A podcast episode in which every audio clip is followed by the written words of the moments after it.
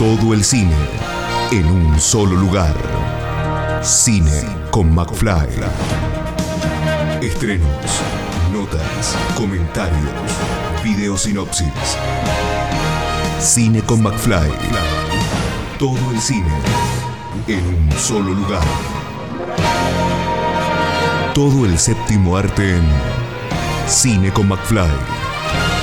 Cine con McFly.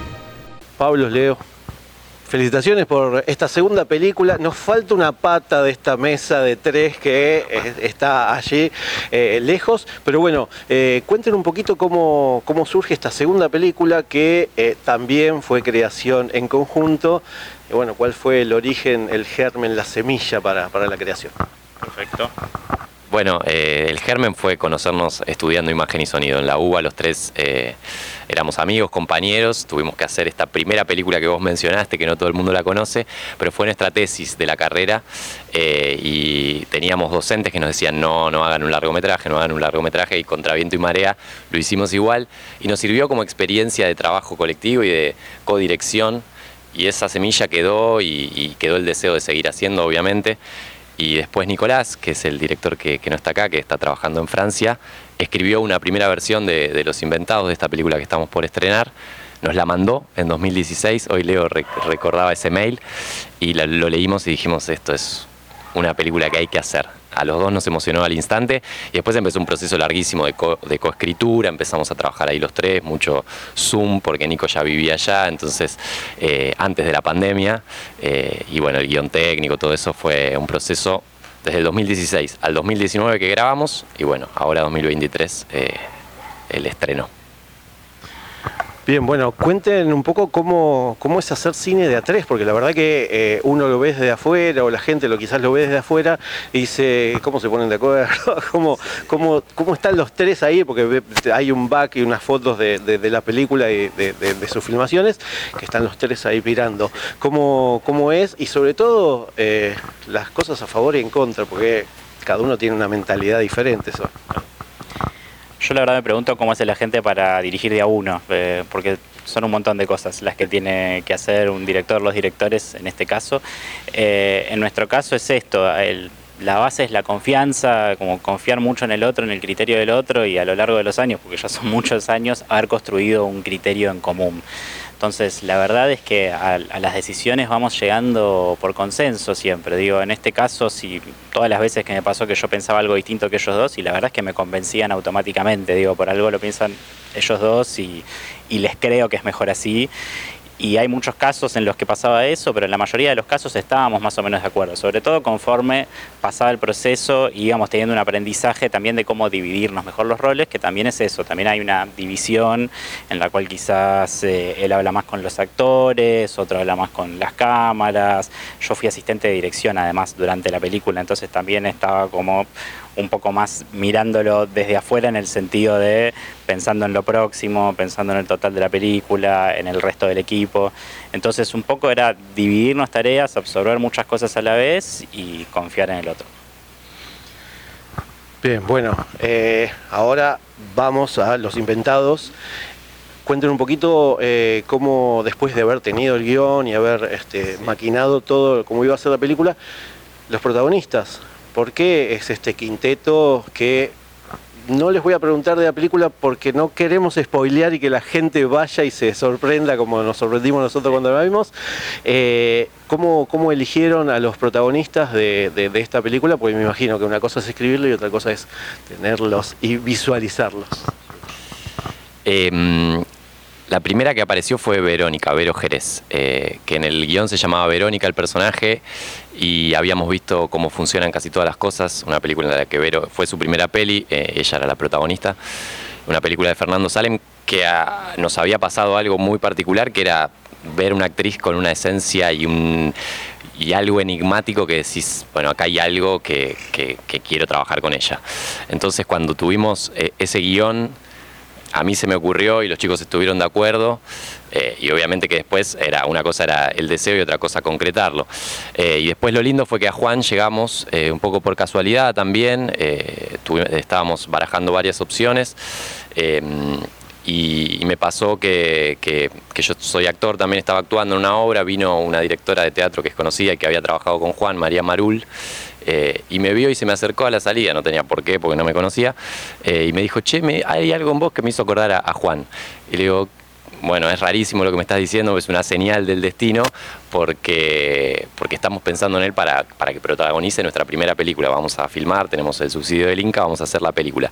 Y, no, y ahí me dijo, llamalo porque es un gran actor y es una gran persona. Y de hecho así fue porque la primera reunión que tuvimos, la mejor, estábamos nosotros dos, me acuerdo ahí a la vuelta del picadero, él estaba actuando en, en Tok Tok en ese momento, y estaba por renunciar a Tok Tok. Y nos dijo, bueno, voy a leerla, nos escribe al otro día, al día siguiente, que no suele pasar, y nos dice, che, el, guion me encantó, y trabajé con Vero, así que le voy a decir que lo lea. Y le escribe él a Vero y le dice, che, Vero, léete el guion. Y así fue que llegamos a los dos y bueno, eh, la esencia de que ya hubieran trabajado juntos para nosotros era fundamental, para ese vínculo que necesitábamos y al resto del elenco los buscamos más en el nicho teatral. Queríamos que hacer una mezcla entre la actuación de cine y la actuación de teatro. Nos servía como esa orquesta eh, de distintos instrumentos, así que así lo armamos. Bien, porque tiene esta pata de teatro ya la, misma historia dentro, dentro de la película. Eh, y hablando un poquito de eh, los espacios en los cuales, no los espacios de trabajo del personaje de... Sí, sí esos espacios. No. Sí, esos espacios no, pero sí la locación que la verdad que es para ir a visitarla y es para promover el turismo también eh, cuando uno va filmando y va, haciendo locaciones.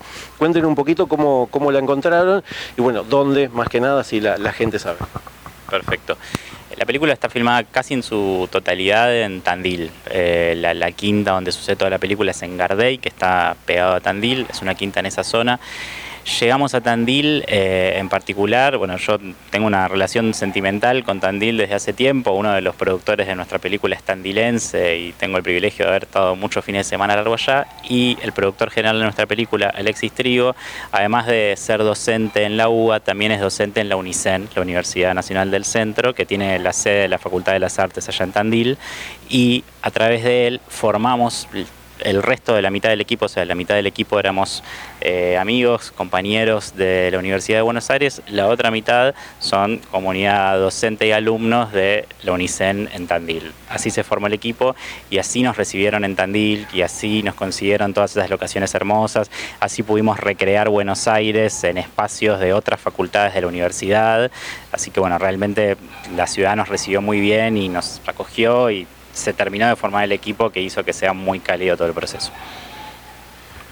Bien, bueno, y ahora yo sé que a este IGE lo, lo siguen acompañando porque recién está pasó por muchos festivales y la verdad que eh, le, fue, le fue muy bien, lo fue muy, bien recibido, pero bueno, me imagino que este, este, este triunvirato eh, no se va a separar y que no sé si ya están trabajando en algunas cosas nuevas, si ya tienen cosas en mente como para, como para hacer. Y en separado también, porque uno también tiene sus pequeñas cosas, ¿no? Eh, sobre todo está el deseo, el deseo de, seguir haciendo cine. Vos bien decías que hicimos dos películas, esta es la ópera prima de alguna manera, es la primera vez que podemos filmar de forma profesional, de que todo el equipo, eh, más allá de que la mayoría eran amigos, de que son todos colegas que trabajan en el ambiente y que pudieran quizás eso, hacer la experiencia de trabajar, de cobrar por lo que hacían, porque bueno, el estudiante de cine, obviamente que es todo siempre a pulmón, eh, y bueno, gracias al Inca pudimos financiar esto. Así que está el deseo de seguir haciendo. Y, a la pregunta de del cómo, por lo menos en lo personal, no lo dudaría de seguir co-dirigiendo con ellos, obviamente que hay amistad y confianza.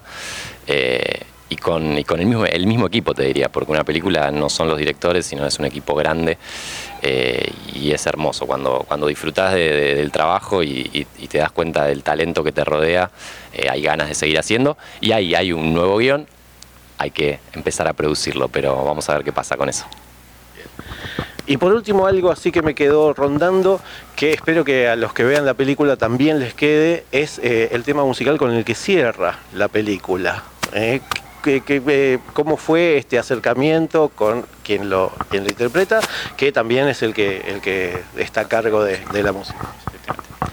Bueno, la música original de la película, que es toda la música de la película, es obra de Leo Fucci, que es un gran músico y por suerte amigo nuestro. Este, al cual nos acercamos eh, ya con la película filmada, eh, le mostramos un, corte que no tenía música y él se, se copó con esto, con empezar de cero, a hacer cosas muy dispares que le pedíamos con, estilos muy distintos. Eh, sabíamos que él era muy versátil haciendo eso eh, y realmente estuvo muy a la altura. Eh, lo, volvimos un poquito loco de, idas y vueltas, porque bueno, ahí también las ventajas también de ser tres, pero bueno, estamos muy contentos con, con lo que logró. Así que bueno, búsquenlo. Sí, y sumó esto, y lo del tema del final es un tema que él ya había compuesto, él tiene dos o tres discos, eh, que los tenía en Spotify, ahora los bajó, pero bueno, como músico independiente, y, cuando sabíamos que él iba a ser eh, el compositor de la música original, además de componer, dijimos, bueno, busquemos, queríamos una canción con letra para ese final, y empezamos a escuchar todas las canciones de Fuchi, y como nosotros también editamos la película, era probar, sacar, probar, y probamos esta que funcionaba, le daba como un tono ahí extraño entre melancólico, romanticón y, bueno, algo que le daba un plus más que no es para todos, porque no todo el mundo se, se, queda hasta el final, la mayoría o mucha gente, ojalá, ojalá no suceda, pero mucha gente se levanta y se va. Eh, y es lindo, es lindo que alguien le haya prestado atención, no solo por eso, sino porque también para nosotros lo más importante de la película, además del todo y del poder haberla hecho, es la placa del final, que habla de la universidad pública, que habla de, toda la gente que, del grupo de amigos y de las familias y de toda la gente que sostiene también, no económicamente, sino con, bancarnos de las cabezas y, y, energéticamente. Así que lo de la canción de Fuchi fue ahí un hallazgo, pero era, es su única canción que ya la había compuesto y él se puso muy contento, nos dijo, qué lindo que incluyan este tema y, bueno, qué lindo que, que lo hayas visto y escuchado. Bueno, eh, soy de los que se quedan a ver todos los títulos y todo, así que por eso, sí, sí, más que nada, porque siempre hay alguna cosita ahí. Eh, y por último, eh, ¿de quién es el perrito o perrita que está en la película? Ania. El perrito es de Andrea, me olvidé el apellido de Andrea, eh, pero es una gran veterinaria que trabaja en Zona Sur, eh, que es amiga de mi novia que también es veterinaria, y a través de ella fue que conseguimos a, los actores caninos de la película, que eran más, eh, Anya tenía más escenas que ha dolido muchísimo cortarlas, pero no sé, si algún día vuelven los extras de un DVD hay que sacarlas porque lo bien que actuaba Anya es una locura. Sí, sí, hace de Albert, pero es Anya, es una perrita. Ah, bueno, ahí está, ahí está. Ya, ahí tenemos. Eh, un datito. Sí, un datito. Bueno, felicitaciones a, los dos y al tercero que, está ahí, a Nico. Y bueno, eh, esperemos cruzarnos y verlos en, futuros proyectos, ¿sí? Gracias y un placer eh, estar en el canal. Escucha esta, otras entrevistas y mucho más en el programa radial en vivo de Cine con McFly todos los jueves a las 21 por Radio Aijuna 947 o en aijuna.fm.